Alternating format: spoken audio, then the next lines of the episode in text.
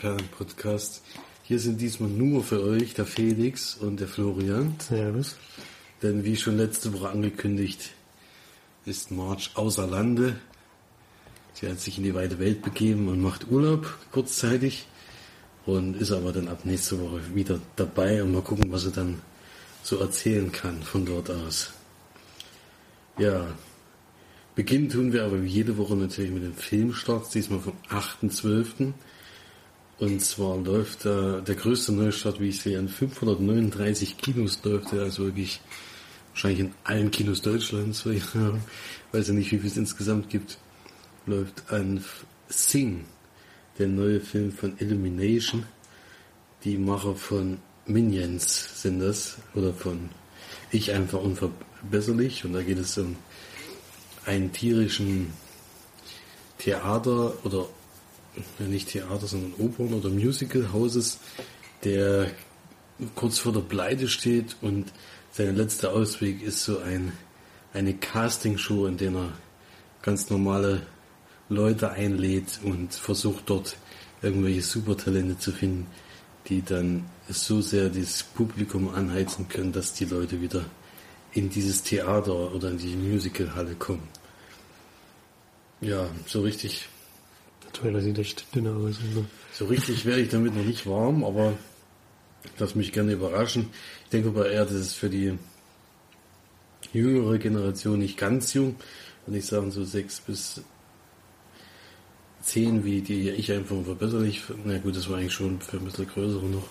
Sondern so ab acht bis 15 ist das bestimmt ganz interessant. In der Zeit interessiert man sich auch für sowas wie Casting-Shows, denke ich.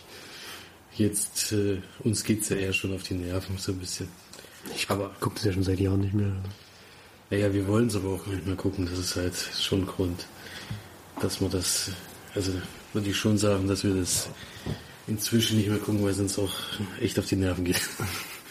weil es einfach zu viel ist.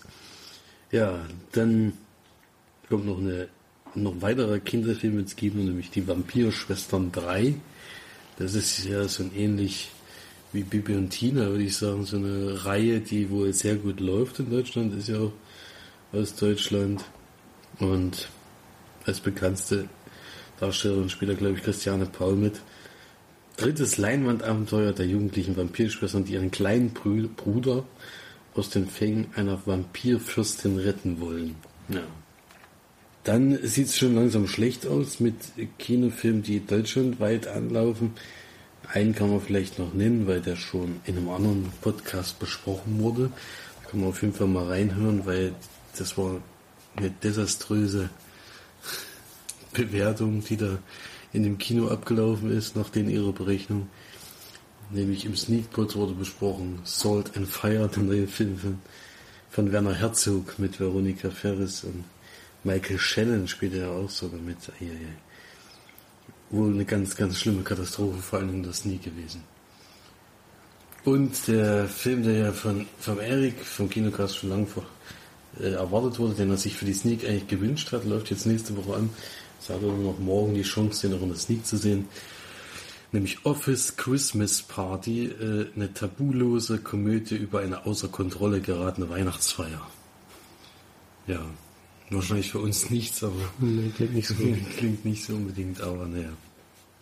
Ja, gehen wir damit zu den kürzesten Kinocharts der Woche äh, des Podcasts überhaupt weiter, denn äh, aus gewissen Gründen werden wir die sehr abkürzen diese Woche. Könnt ihr einfach nochmal bei letzter Woche reinhören, denn wir haben letzte Woche erst am Dienstag aufgenommen, dadurch sind es die identischen Kinocharts und bringt es wenig, macht es wenig Sinn, die nochmal vorzulesen. Weil ist, immer, ist Platz 1 war ja die Farbe. Äh, Fantastische Tierwesen, ja. ja. In der zweiten Woche. Noch mit 500.000 Besuchern. Ansonsten, wer den Rest noch mal hören will, das haben wir das letzte Mal schon mal erzählt. Ich kann es ja mal diese Woche von 10 bis 5 machen. Da habe ich auch schon zwei vorgelesen letzte Woche. Platz 10 für Neturi, Platz 9 Florence Foster Jenkins als Neuensteiger, Platz 8. Deepwater Horizon, noch ein Neuensteiger. Platz 7 noch Jack Reacher, kein Weg zurück. Und Platz 6 Doctor Strange. Oh, schon ziemlich weit abgerutscht jetzt, ja. Ja, hat auch nur noch 48.000 Besucher, also mhm. schon nicht mehr. Na gut, er ist auch schon jetzt einen Monat drin. Fünfte Woche, ja. Fünfte Woche. Ja. Gut, dann kommen wir zu den Sneak-Filmen diese Woche. Jetzt habe ich schon den Ton nicht ausgemacht. Die ja Sneak-Filme schön. der Woche, nämlich, wir haben es wieder geschafft, zwei verschiedene Sneak-Filme zu gucken. Ich bin ja äußerst verwundert, dass das in letzter Zeit doch ziemlich oft klappt. Also das äh, hätte ich nicht erwartet. Und Florian war dabei am Montag wieder an der Sneak in Suhl und hat davon einen Film gesehen, von dem ich noch nie was gehört habe. äh, So ging mir auch. und weiß noch nicht mal, wann der anläuft und wann der überhaupt kommt und Und dann muss ich jetzt nochmal schnell nachschauen, sonst worum es auch nicht. überhaupt geht. Denn ich habe auch keinen Trailer dazu geguckt. Also Starttermin ist 12. Januar 2017. Ähm, Regie hat geführt John Krasinski, der hat noch nicht so sehr viel gemacht. Der spielt hier in diesem Film auch die Hauptrolle. Spielt noch mit Anna Kendrick, Mary Elizabeth Winstead. Ein bisschen komisch, dass sie hier gleich mit aufgeführt wird, denn die hat wirklich eine, eine Mini-Rolle. Vielleicht von fünf Minuten oder so. Ähm, jetzt, jetzt jetzt kommt hier gerade Werbung. ich muss nochmal schnell nachschauen. Die anderen Richard Jenkins spielt noch mit, genau. Die Mutter spielt Marco Martindale. Und Charlie Day hat auch noch eine kleine Nebenrolle. Und Charles Couple spielt den Bruder. Es geht nämlich um eine Familie, bestehend aus Mutter, Vater und zwei Kindern. Die sind allerdings schon erwachsen. Und die Mutter wird krank, bekommt die Nachricht, dass sie einen Tumor im Kopf hat und kommt auch ins Krankenhaus. Und der eine Sohn wohnt noch bei der, bei der Familie. Und der andere Sohn, der eben von dem Regisseur gespielt wird, von John Krasinski. John heißt er auch in der Rolle. Hm, Wohnt, hat sich halt so ein bisschen von der Familie abgekapselt, wohnt ein Stück weg und lebt dort mit seiner Freundin. Die ist gerade schwanger, die wird gespielt von Anna Kendrick. Ähm, und kehrt nun jetzt halt nach dieser Nachricht zu der Familie zurück und bleibt dann auch für längere Zeit dort. Und es ist dann so, dass die Mutter die Nachricht bekommt, dass sie auch ähm, sehr, sehr schnell operiert werden muss, um überhaupt noch eine Überlebenschance zu haben. Und dann geht es halt in dem Film darum, wie die Familie damit klarkommt. Die haben noch ein paar andere Probleme. Der, der Bruder mh, ist gerade, ich glaube nicht frisch geschieden, aber vor längerer Zeit geschieden und seine Ex-Frau hat jetzt einen neuen Freund und das passt ihm halt nicht so. ich könnte sagen, er stalkt sie so ein bisschen. Und der Vater hat halt auch so ein bisschen beruflich gerade Probleme. Seine Firma geht so ein bisschen Bach runter und wenn man nachher so eine Krankengeschichte hat, die in Amerika meistens auch noch ein bisschen Geld kostet, ist es natürlich nochmal doppelt schwierig dann. Und ja, da gibt es so ein paar Probleme. Ist aber eigentlich eine Komödie, aber doch mit sehr vielen auch tragischen Elementen. Ähm,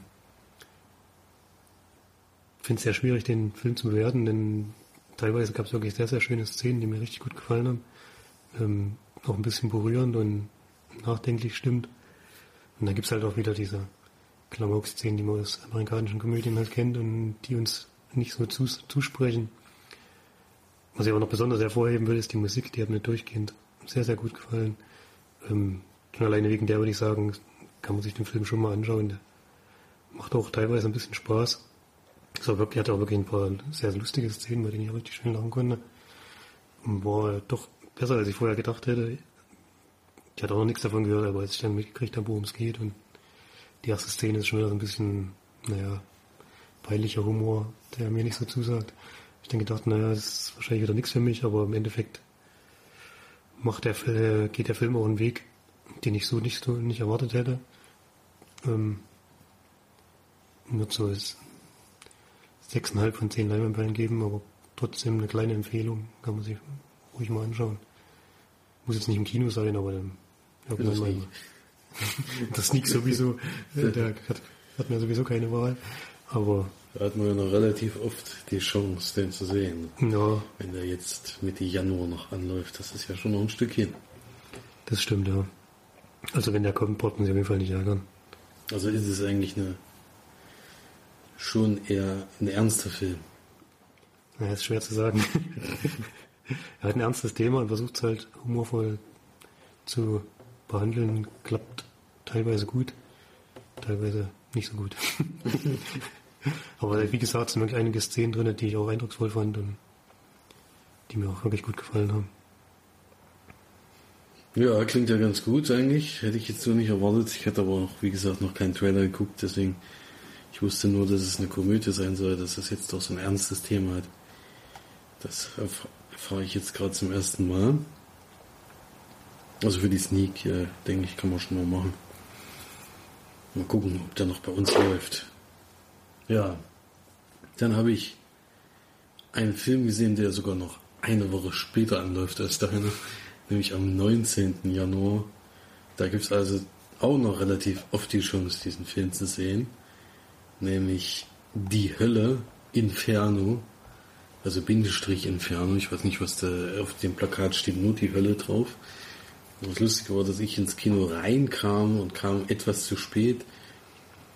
Äh, und normalerweise läuft da das Gewinnspiel schon noch eine Viertelstunde in Filmwelt Schweinfurt. Diesmal haben sie aber anscheinend abgekürzt, weil die Sneak erst sehr spät losging. Und kam rein und ich habe nur den Untertitel gesehen, nämlich Inferno, und habe gedacht, der Film läuft doch schon. Ist ja komisch, dass wir den jetzt hier noch in der Sneak sehen. Das ist aber dann doch nicht passiert, denn die Hölle wurde dann auch noch eingeblendet. Dann wusste man, oh, das ist doch was anderes.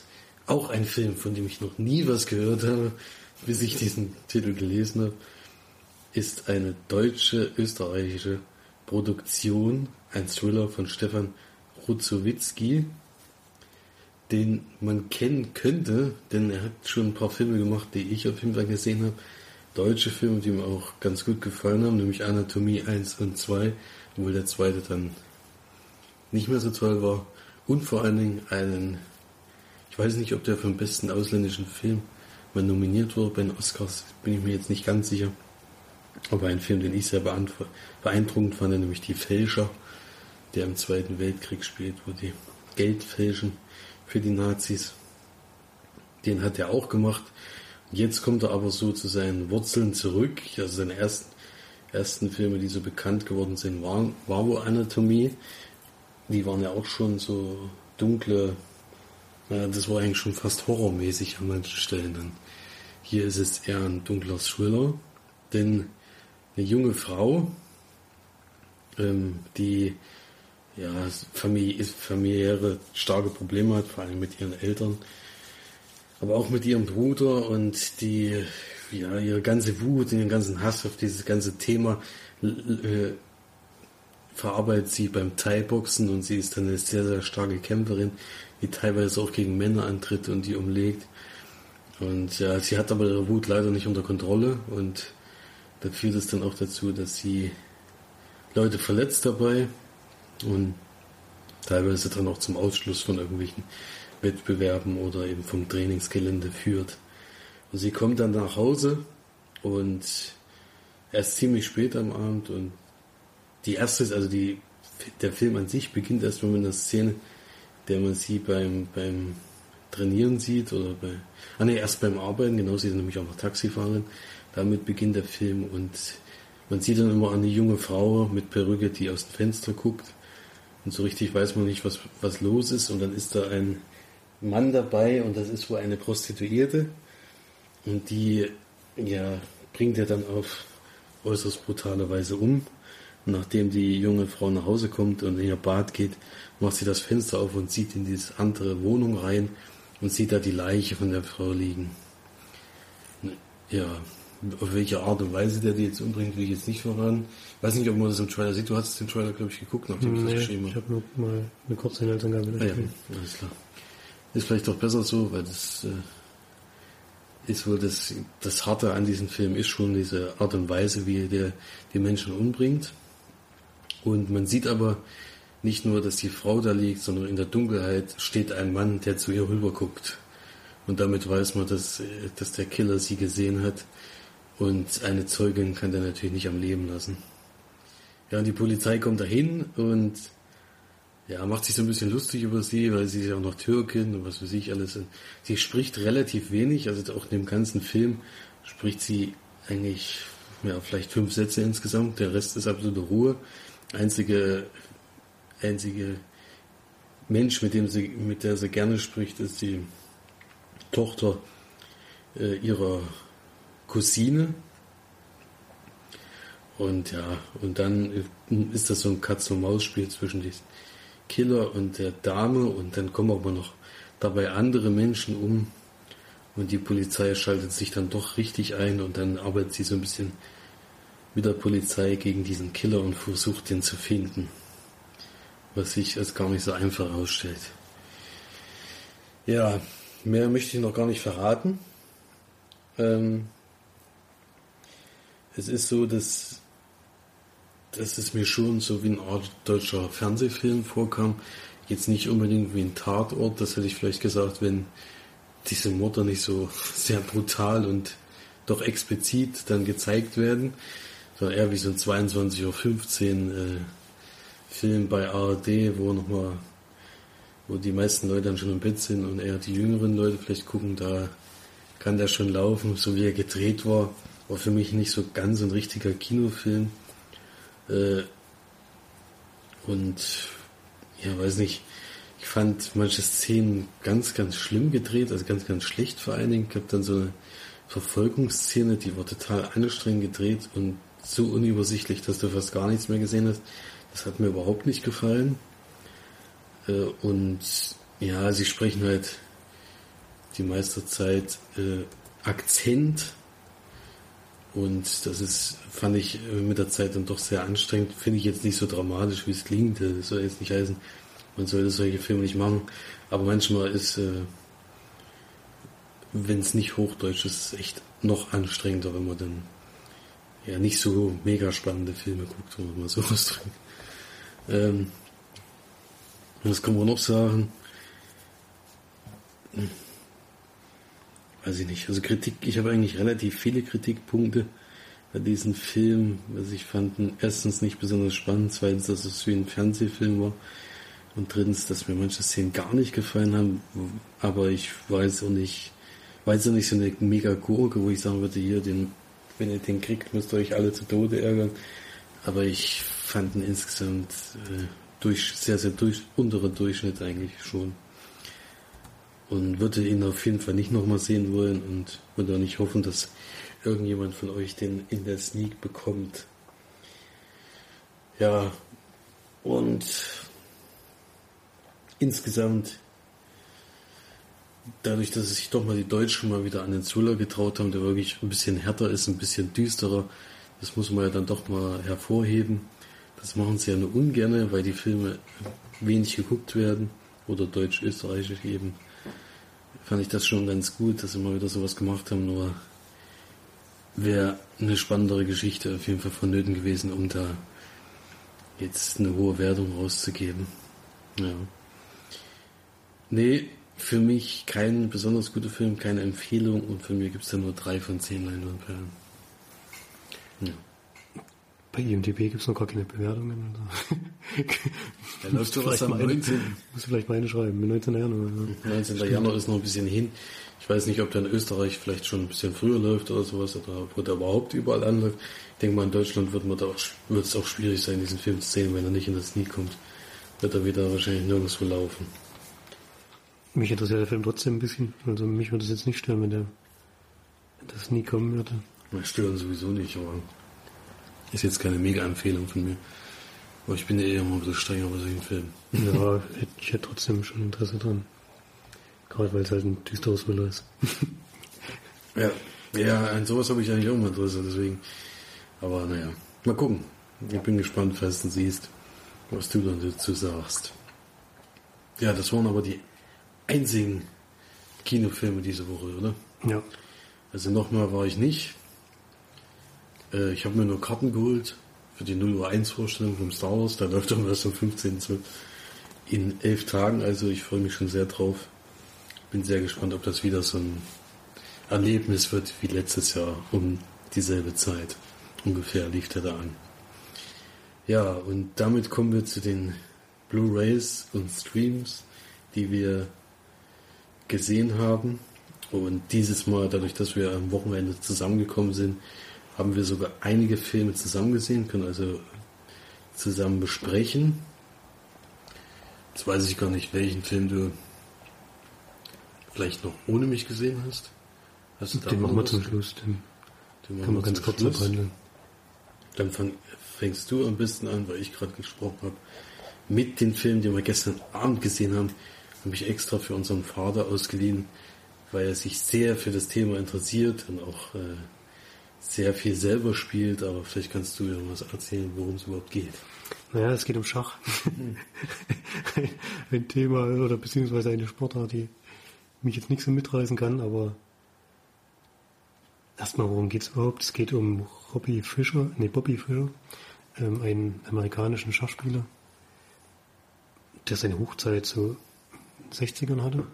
Und 70, also die 70er, Weltmeisterschaft war dann in 1972. Genau. Und ähm, wir lernen ihn kennen als, als Kind, ich weiß nicht, so acht Jahre oder so. Und man merkt schon so ein bisschen die Anfänge des Kalten Krieges. Ähm, seine Mutter ist da irgendwie hm, so ein bisschen mit in irgendwelchen Machenschaften verstrickt, glaube ich. Und wird da wohl auch beobachtet und so. Und er bekommt das so ein bisschen mit und kapselt sich dann mehr und mehr, auch je, je älter er wird, immer mehr von seiner Familie, beziehungsweise von seiner Mutter, sein Vater kennt er, glaube ich, gar nicht, ab und verfällt so ein bisschen in diese Welt des Schachs, denn ist, kann man schon so sagen, Naturtalent. Man bekommt nicht so mit, dass der jetzt irgendwann mal von irgendjemandem so richtig Schach beigebracht gekriegt hat, sondern irgendwie konnte es dann auf einmal gleich. Beziehungsweise irgendjemand wird schon mal die Spielregeln erklärt haben, aber das wird halt nicht gezeigt. Und er ist halt sehr gut darin und ist auch sehr, sehr akribisch in der Arbeit, sich selbst zu verbessern und hat auch schon sehr, sehr früh in der Jugend schon das Ziel, irgendwann mal Schachweltmeister zu werden. Und zu der Zeit ist es eben so, dass die Russen so eine Vormacht im Schach sind, an die belegen, glaube ich, die ersten fünf oder sechs Plätze der Weltrangliste. Und an die kommt keiner so richtig ran. Und nach und nach versucht er eben, sich in diese Stellung mit reinzuarbeiten und auch irgendwann mal die Chance zu bekommen, auch Weltmeister werden zu können. Und da werden ihm halt auch Steine im Weg gelegt, die ihn stören und die er dann versuchen muss, aus dem Weg zu räumen. Und hm, gleichzeitig ist noch so, dass geniale Menschen auch immer so ein bisschen ähm, soziale Probleme haben. Das ist bei ihm ganz genauso. Er ist ein totaler Einzelgänger, die ganze Zeit über eigentlich. Ähm, lässt nur seinen Anwalt und noch so einen alten Freund heran, einen Pastor, gespielt von Peter Sarsgaard. Ich glaube, ich habe noch gar nicht gesagt, wer das mitspielt. Bobby Fischer wird gespielt von Toby Maguire.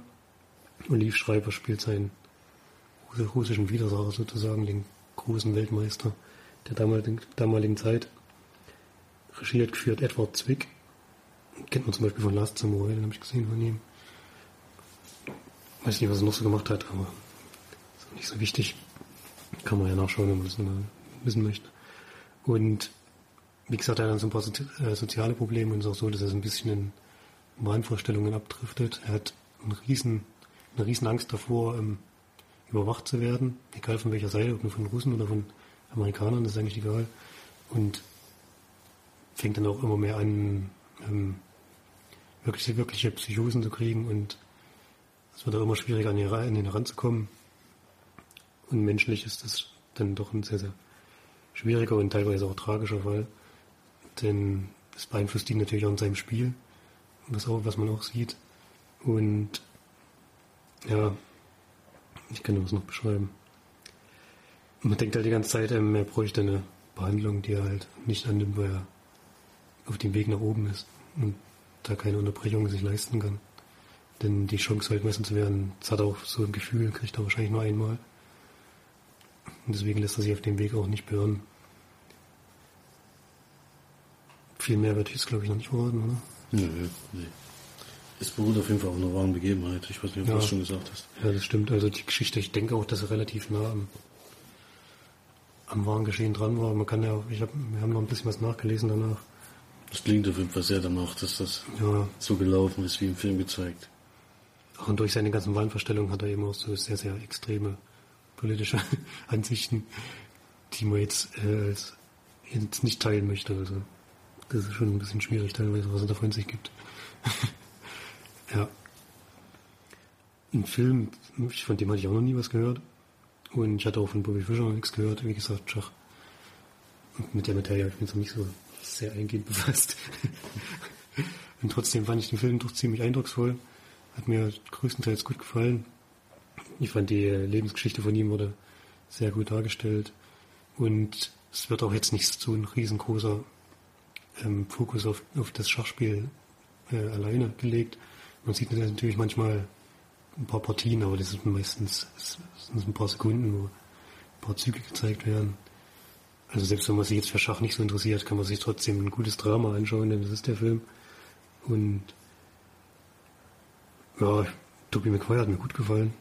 Ähm, fand sie bisher als Schauspieler von dieser nicht so stark, aber ja, mit der Rolle hat er es wirklich gut gemacht.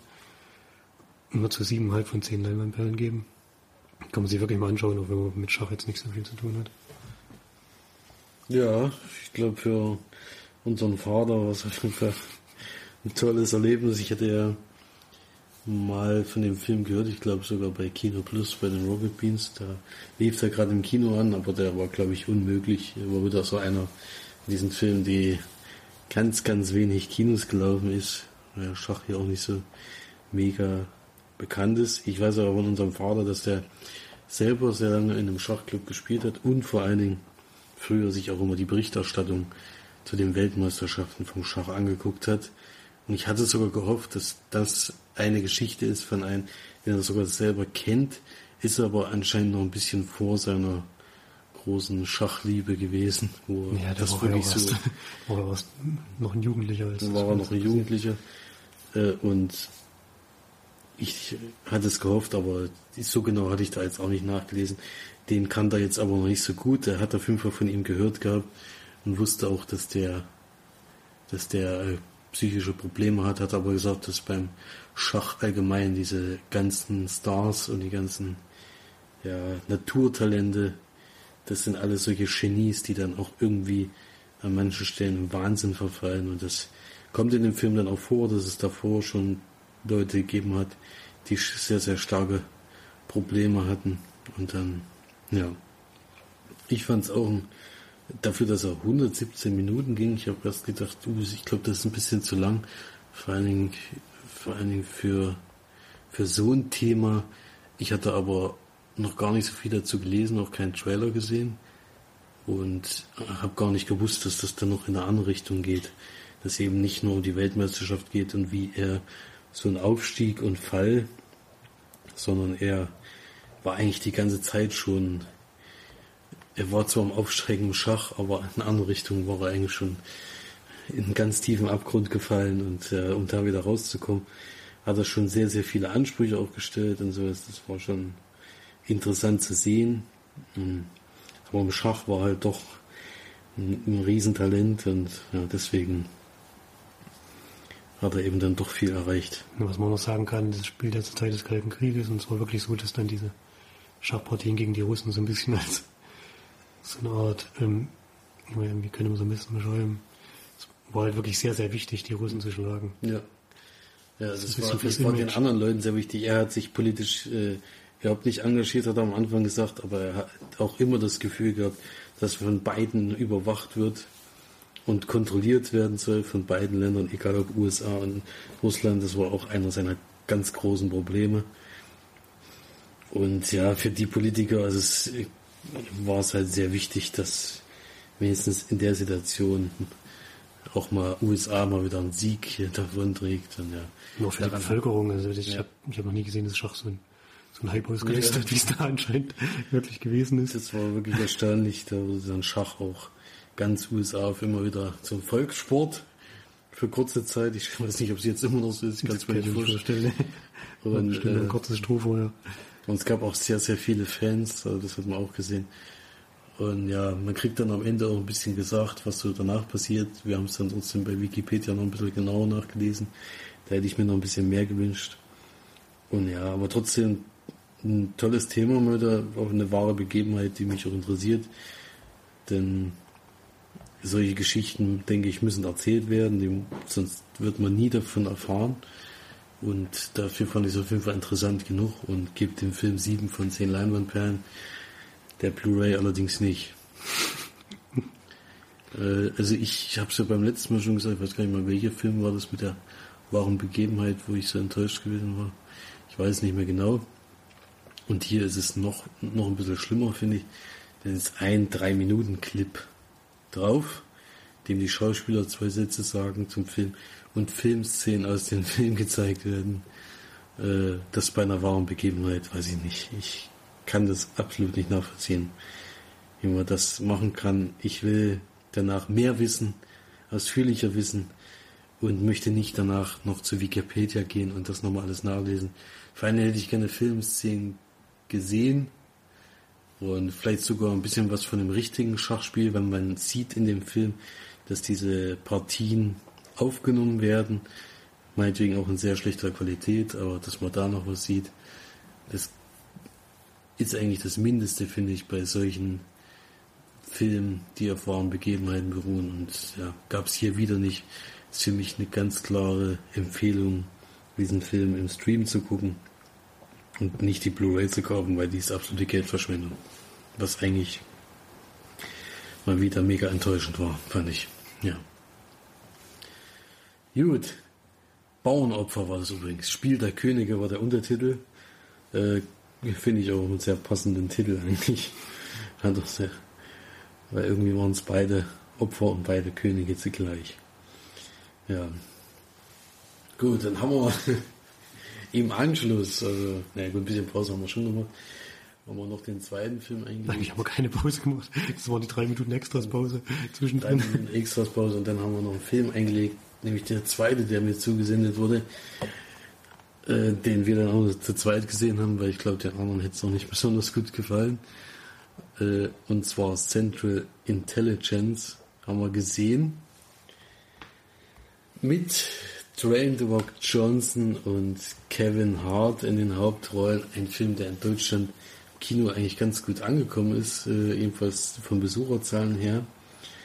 Und ist eine Komödie, also eine Actionkomödie mit den beiden. Und es ist ja ein sehr ungleiches Paar, wie man sich vorstellen kann. Dwayne The Rock Johnson, ein großer Schrank, Kevin Hart, eine sehr kleine Person. Und es ist aber am Anfang genau umgekehrt. Kevin Hart ist ein Megastar an seiner Schule in der Jugendzeit und nach dem Ende der Schule, sozusagen die Abschlussfeier, wo er nochmal eine Rede hält, äh, sieht man halt, dass alle eigentlich riesen Fan von ihm sind und alle finden ihn cool. Und Dwayne Rock Johnson ist so das Gegenstück dazu. Ein kleiner, dicker Junge, oder eigentlich groß ist er auch schon, aber eben übergewichtiger Junge, der gerne singt und gerne peinliche Sachen macht, anscheinend in der Dusche, bei denen er erwischt wird. Und dann wird er halt nackt in diese Turnhalle geschleppt und reingeworfen. Und Kevin Hart ist der Einzige, der ihnen so ein bisschen hilft, um da nicht dann auch noch blank aus diesen aus dieser Halle rauszugehen. Ja. Und das vergisst dieser Charakter nicht.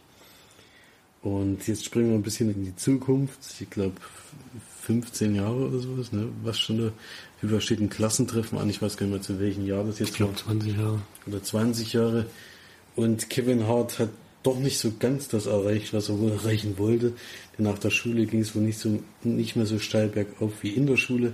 Er ist jetzt Buchhalter, aber auch in einer kleinen Position und wird bei sämtlichen Beförderungen anscheinend auch übergangen und ist da völlig frustriert, weil er ja damals in der Schule so ein Star war und jetzt nur so ein belangloser Mitarbeiter, der, der ja, kein Interesse mehr bei anderen Leuten regt.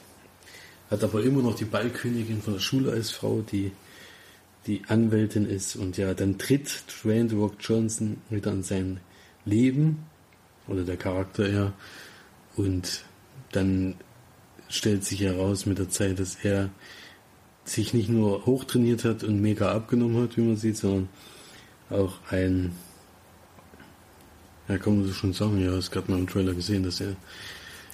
So geht ja eigentlich auch schon der Titel, oder? Dass er bei einer, also ein Agent ist und seine Hilfe so ein bisschen benötigt. Macht das erst auf eine sehr, also auf eine Art und Weise, wo Kevin Hart das nicht mitbekommt und dadurch, dass aber dann die Regierung auf ihn aufmerksam wird, kriegt er mit der Zeit raus, dass er ihn am Anfang nur so ein bisschen benutzt hat und dann immer mehr hineinschlittert und da natürlich immer größere Probleme kommt. Ja, man muss mal so ausdrücken. Ja, was sagen wir zu dem Film? Äh, für mich wieder mal eine Durchschnittskomödie. Ich muss zwar mehrmals lachen, komischerweise, aber insgesamt, äh, vor allem von der Geschichte her, fand ich es halt wieder so langweilig und eigentlich so das, was man schon mehrmals gesehen hat. War auch von Anfang an klar eigentlich, was da passiert ist, auch wenn da ein Twist drin ist in dem Film, aber jedenfalls hat der mich nicht überrascht. Und weiß nicht, also mir hat es nicht besonders gut gefallen. Ich habe aber ein paar Mal gelacht, deswegen, das rechne ich den Film dann schon an. Aber ist jetzt für mich auf jeden Fall keine Filmempfehlung. Ich meine, wer Action, so Buddy-Komödien mag, weiß nicht, ich mag das ja eigentlich auch, so wie damals bei Liesel Rappen und sowas. Mit sowas würde ich das aber auch gar nicht vergleichen wollen, weil es dann doch eher so einfache und belanglose Witze gewesen sind, die jetzt kurz mal zünden, aber dann irgendwie gleich wieder vergessen sind. Ich weiß nicht, was du da geben würdest. Ich finde, im Durchschnitt kann man da geben, also 5 von 10 Leinwandperlen. Da fand ich es doch ein bisschen besser, ehrlich gesagt. Ich musste doch einige Male sehr schön lachen. Kevin Hart ist halt auch so ein Typ, der so eine Quasselstrippe, könnte man sagen. Der knallt da doch Einspruch am anderen raus und irgendeiner, so Eddie Murphy damals so irgend, irgendeiner von den Sprüchen zündet ihn irgendwann dann doch mal. Und ich habe doch einige Male sehr gut lachen können. Und die Geschichte, naja gut. Ich glaube, bei solchen Komödien muss man auch mal ein bisschen über die Geschichte äh, ja, es ist, ich lege jetzt keinen großen Wert drauf, aber es war irgendwie das, was man auch schon einfach zu oft gesehen hat jetzt. Ich weiß auch nicht, es könnte ein bisschen eine Idee dabei sein, die nicht so langweilig ist. Ja, ich habe auch war schon spät nachher, ich habe auch nicht alles hundertprozentig mitgekriegt, ehrlich gesagt. Wir haben ein paar Mal weggenickt, aber größten Teil habe ich schon gesehen. Ähm, Fand es schon lustig, also weiß nicht, wird schon ein bisschen höher als Durchschnitt gehen. Sechs von zehn Leinwandperlen. Kann man ja. sich schon mal, kann man sich auf jeden Fall mal anschauen. Also ja, macht, auch, auch macht auch Spaß. Also ich fand die, da habe ich ja die Extras auch noch geguckt, den besten Teil nicht alles. Und da gab es dann auch wieder so einen Zusammenschnitt von Sachen, wo sie es verkackt haben, eben an der Stelle. Das kam direkt am Ende des ja, Films. Ja, am Ende des Films gab aber dann nochmal bei den Extras auch nochmal sowas, ein bisschen ausführlicher. Da muss ich dann äh, schon sehr lachen, das muss ich klar haben.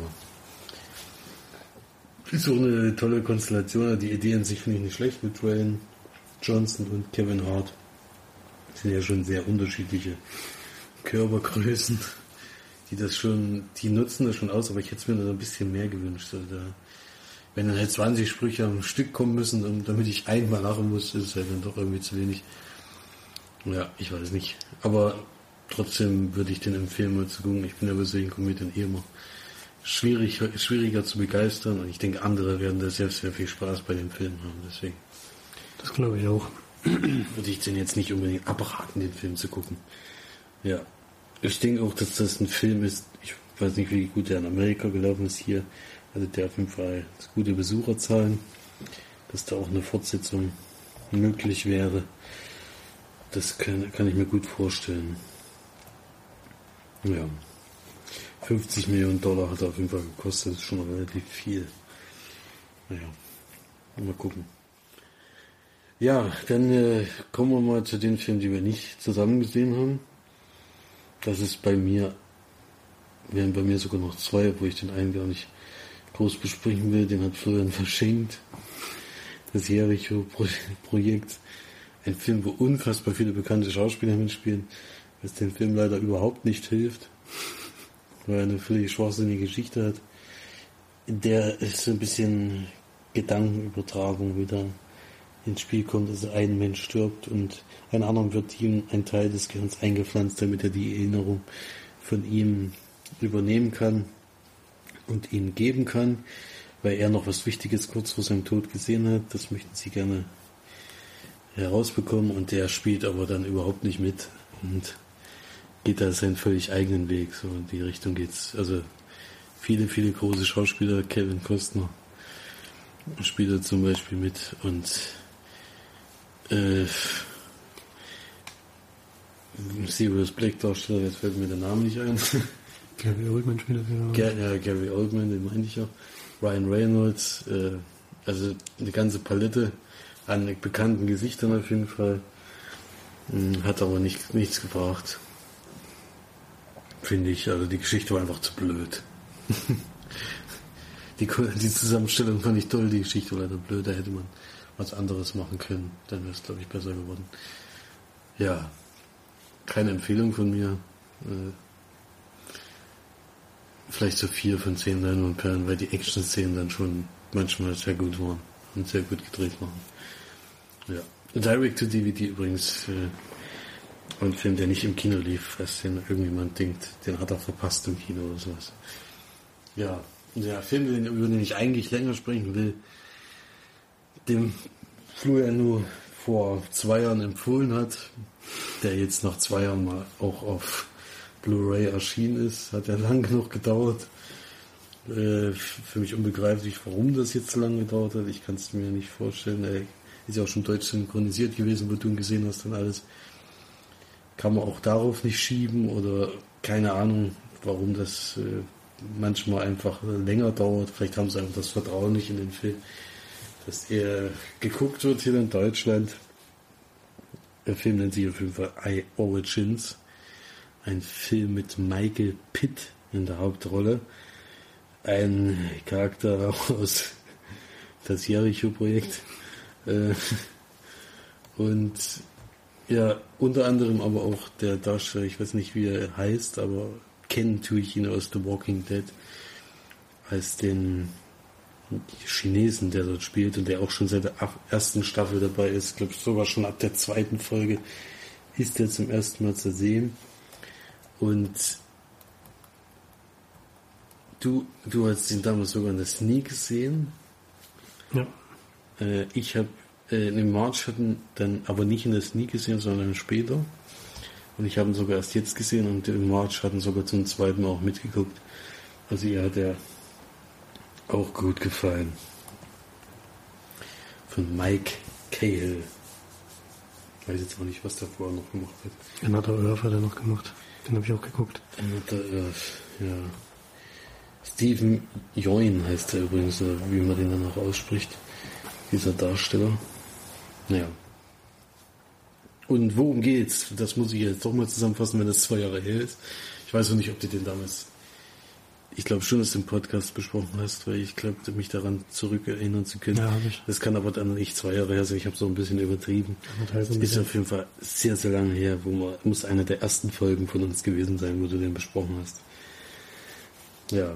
Es geht um einen Molekularbiologe, der es schon seit, von Anfang an seines Lebens eigentlich äh, sehr fasziniert ist von dem Auge und er ist auch Fotograf, also fotografiert sehr gerne und dabei vor allen Dingen das menschliche Auge und hat dann eine neue Technik entwickelt, die es schafft, eben das Auge abzulichten, bevor es blinzelt und kann deswegen sehr, sehr gute Nahaufnahmen von Augen machen und zeigt damit auf, wie unterschiedlich von jedem Menschen das Auge aufgebaut ist und dass das eigentlich wie so ein Fingerabdruck ist, kann man so sehen. Also jedes Auge ist eigentlich völlig einzigartig, einzigartig genau. Und dabei trifft er bei einer Party am Anfang auf eine junge Dame, die maskiert zu einer Feier geht. Also die sieht man tatsächlich auch nur die Augen.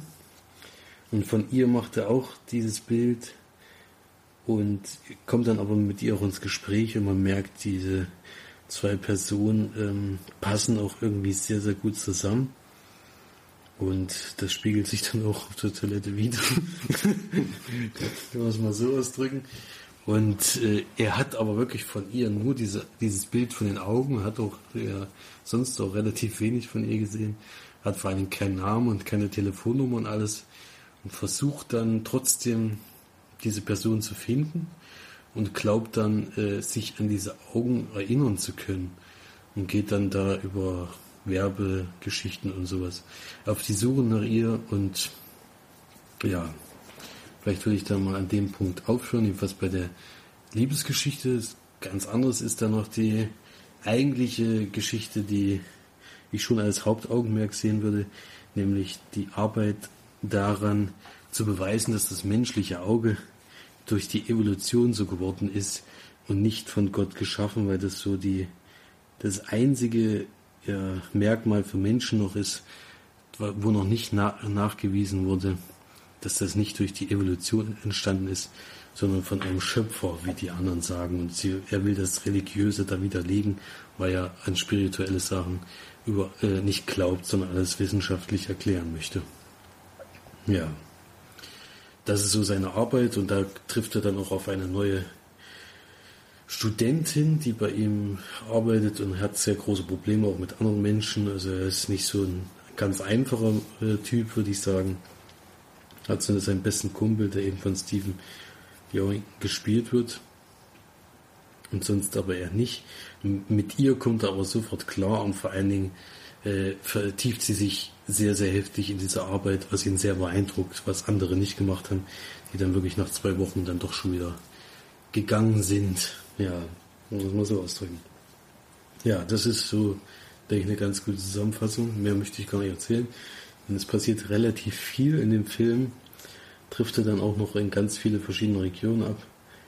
Und deswegen finde ich das auch gut, dass man da nicht so viel dazu sagt. Ich wusste auch relativ wenig, nur die Beschreibung von Florian, die auch relativ wenig verraten hat. Ja, es gibt halt einen Wendepunkt im Film, aber den wird man gar nicht weiter erörtern.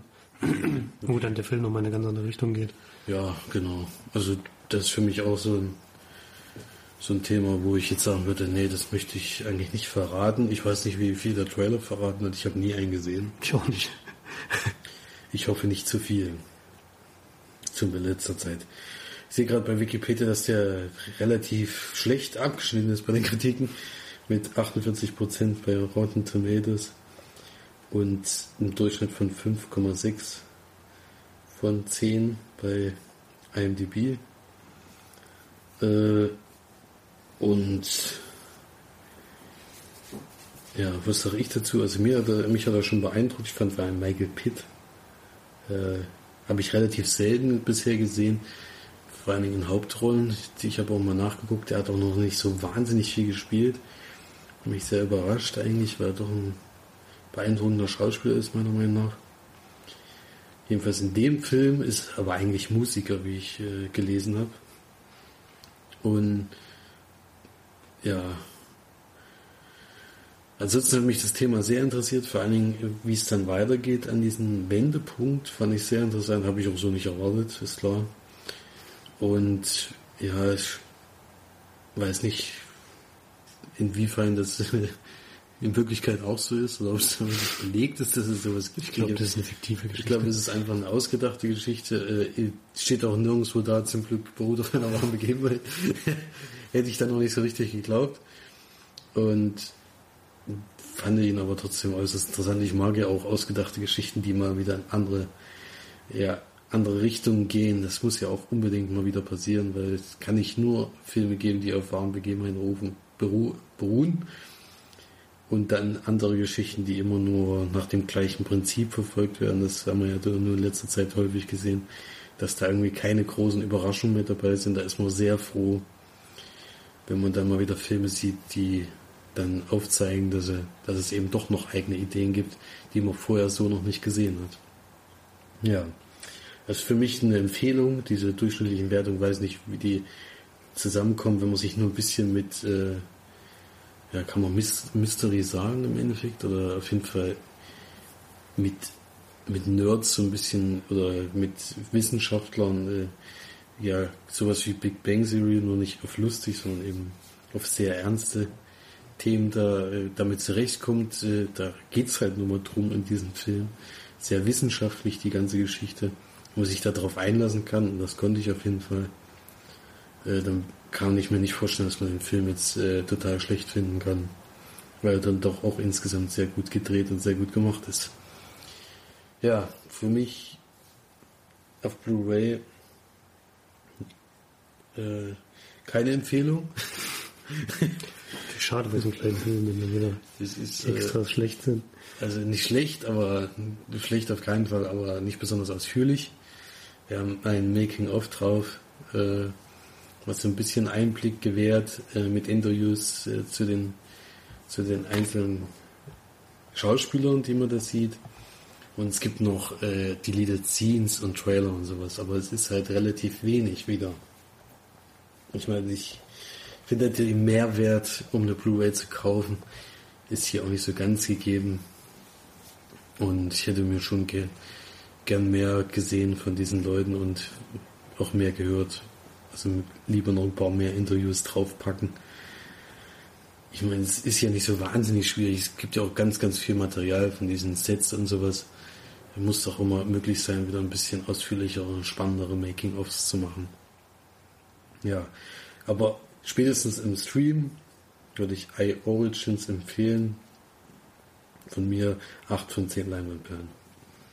Ich hatte damals, wie gesagt, das nie und mich hat der Film vielleicht auch in einem günstigen Moment erwischt, wo er mich wirklich sehr, sehr stark beeindruckt hat. Äh, könnte auch sagen, umgehauen. ähm, hat ein sehr, sehr starkes Ende, finde ich. Ähm, ist sehr, sehr schön gedreht. Fast nur natürliches Licht, das sieht man auch.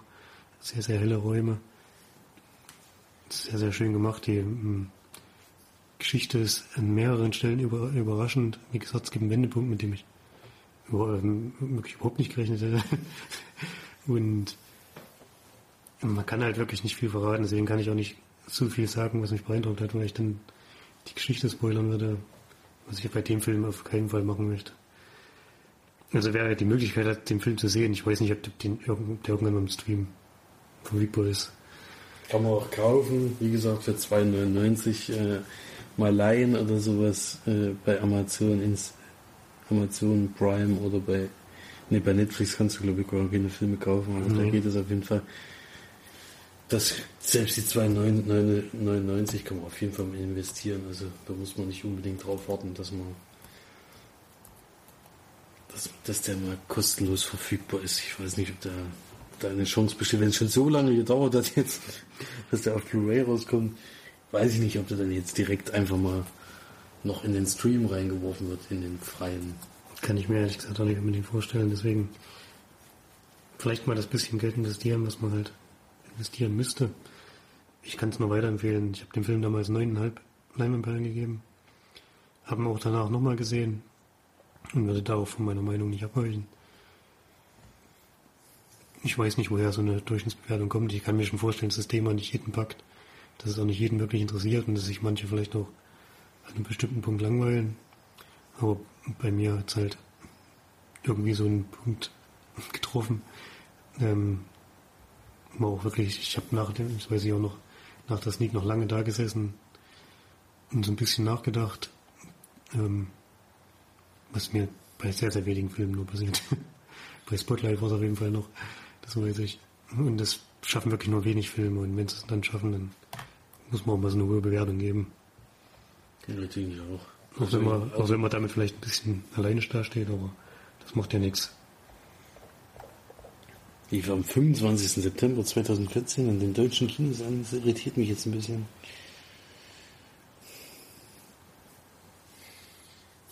Mhm. Wieso irritiert dich das?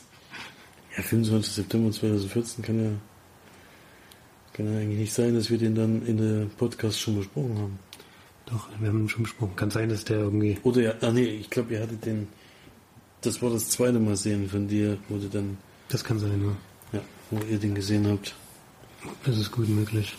Weil beim ersten Mal, 25. September 2014, haben wir noch nicht Podcast gemacht. Das war erst ein halbes Jahr später, wo wir damit angefangen haben.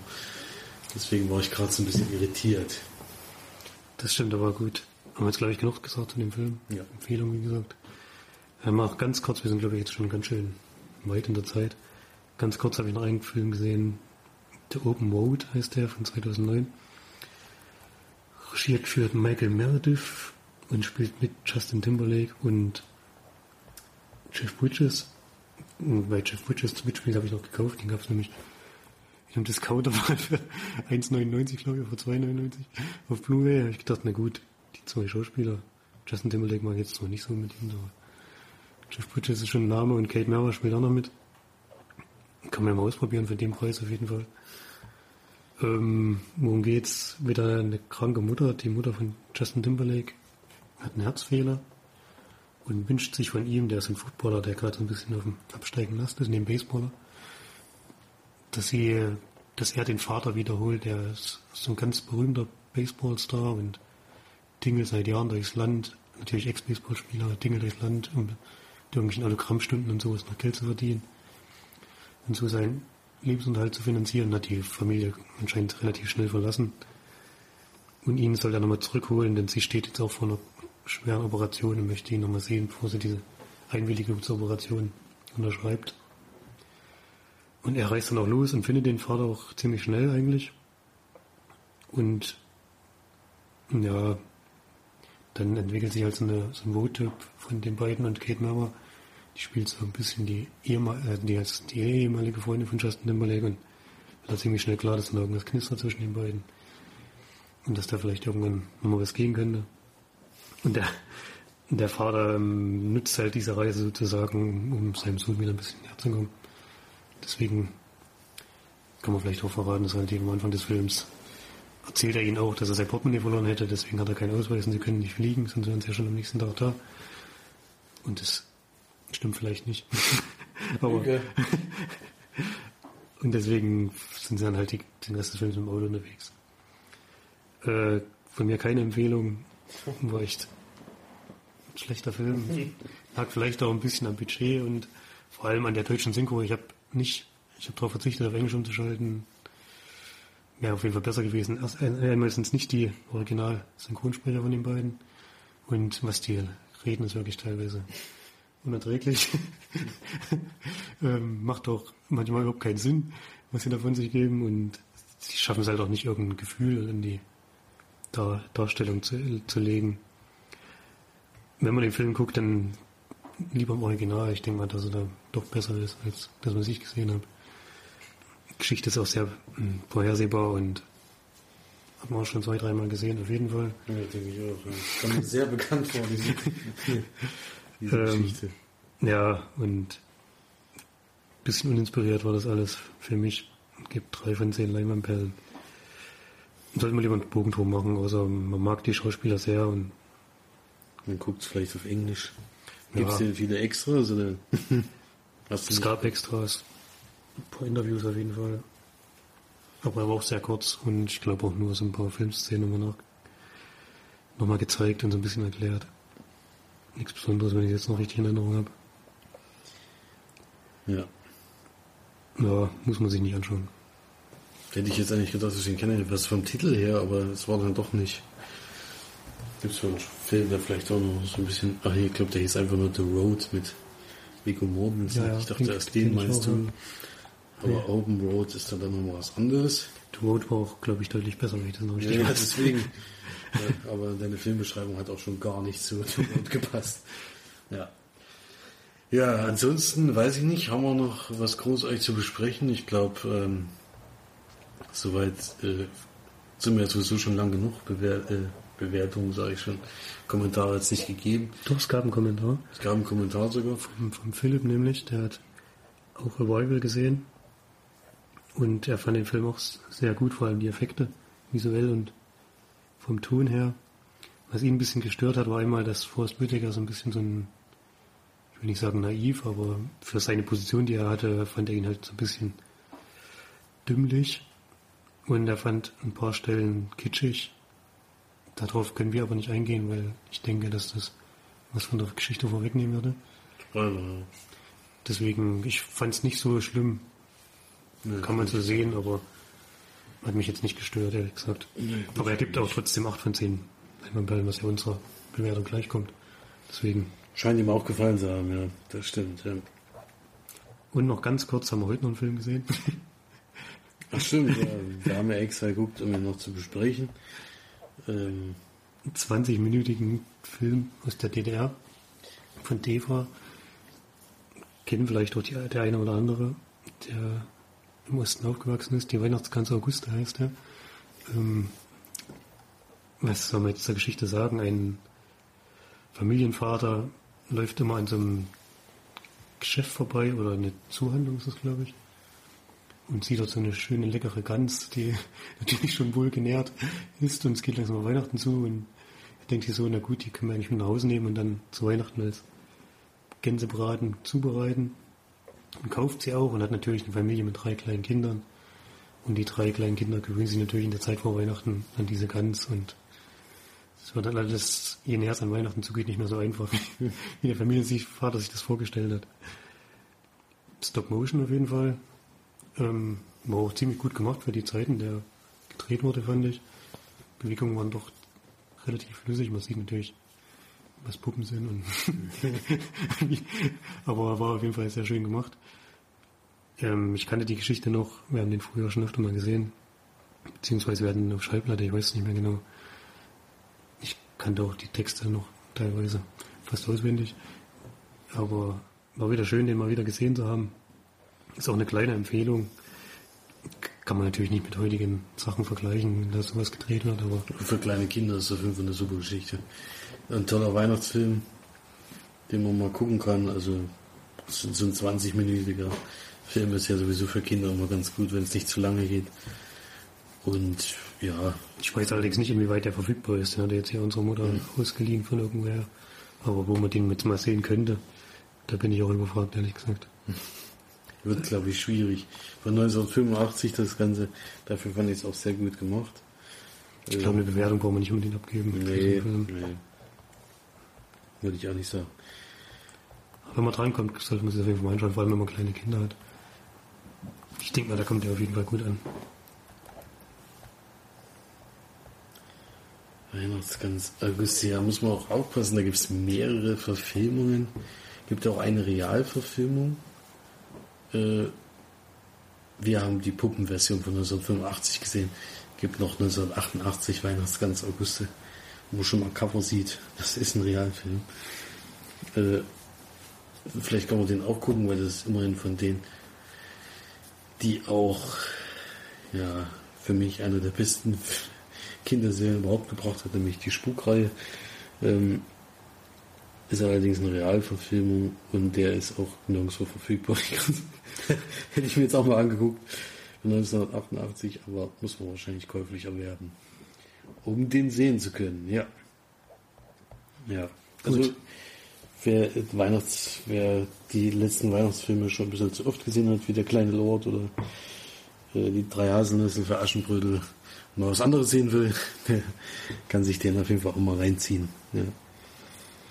Nostalgisch. Ja, war auf jeden Fall schön, den wir da gesehen haben. Ja, dann war's das äh, für diese Woche, würde ich sagen. Darauf hinweisen tun wir natürlich nochmal aufs Gewinnspiel vom Erik, vom Kinocast. Äh, beim Weihnachtskalender unbedingt mitmachen. Äh, wir nehmen natürlich auch daran teil und sind gespannt, ob wir das letztjährige Ergebnis wieder erreichen können. Wir hoffen es natürlich, wir werden uns darum bemühen. Alles wissen wir ja nun auch leider nicht und alle Filme haben wir auch nicht gesehen, aber das Ziel ist natürlich wieder volle Punktzahl, ist klar.